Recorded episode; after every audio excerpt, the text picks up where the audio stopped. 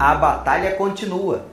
A primeira parte da batalha já tinha sido vencida, mas ainda haviam resquícios do inimigo.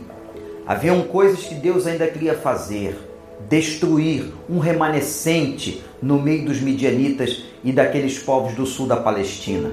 Eu te convido hoje para ler comigo capítulo 8 de, de Juízes, versículo 4, quando a Bíblia diz assim: Gideão e seus trezentos homens já exaustos continuaram a perseguição e chegaram ao Jordão e o atravessaram. Em Sucote, disse ele aos homens dali: Peço a vocês um pouco de pão para as minhas tropas. Os homens estão cansados e eu ainda estou perseguindo os reis de Midian, Zeba e Zalmuna.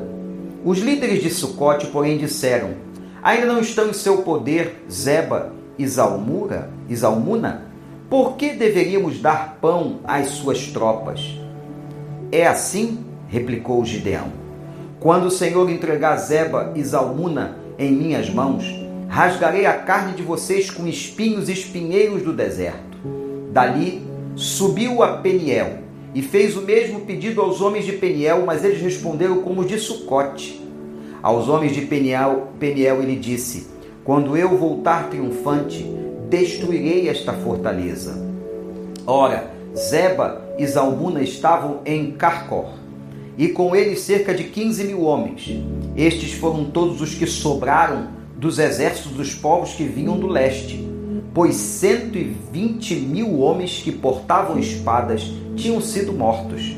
Gideão subiu pela rota dos nômades, a leste de Noba e Jagbeá, e atacou de surpresa o exército.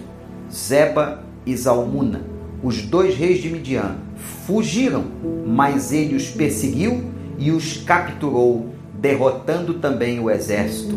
Depois Gideão, filho de Joás, voltou da batalha pela subida de Eres. Ele capturou um jovem de Sucote e o interrogou. E o jovem escreveu para Gideão os nomes dos 77 líderes das autoridades da cidade. Vejam que batalha dura Gideão está enfrentando. 121 mil homens haviam morrido. É isso mesmo. Mas faltavam 15 mil. 15 mil. Quando Deus dá a vitória e derrota o inimigo, ele não deixa remanescente, ele não deixa resquício. Gideão precisava perseguir os líderes de Midian, precisava perseguir aqueles 15 mil. Pediu ajuda em duas cidades, em dois povoados. As pessoas não quiseram ajudá-lo. E o texto diz que ele e o seu exército, seus 300 homens, estavam cansados. Gente, às vezes nós cansamos nas batalhas. E mais, muitas vezes ninguém nos ajuda. Pedimos ajuda a alguém, não temos resposta. Pedimos ajuda a outro alguém, às vezes até na igreja, e não temos resposta. Isso pode também ser uma ação do Senhor, querendo mostrar e ensinar alguma coisa para nós, talvez o tamanho da vitória.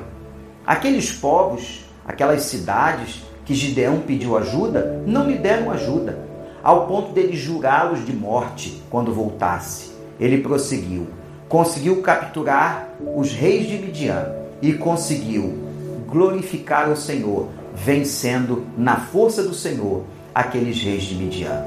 Que coisa fantástica!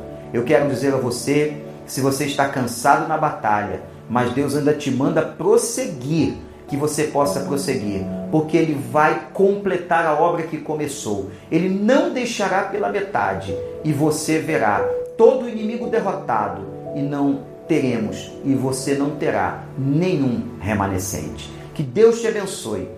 Que essa passagem, essa porção da palavra em Juízes esteja abençoando a sua vida. Amanhã eu estarei aqui novamente para contar um pouco mais da vida deste herói da fé, Gideão.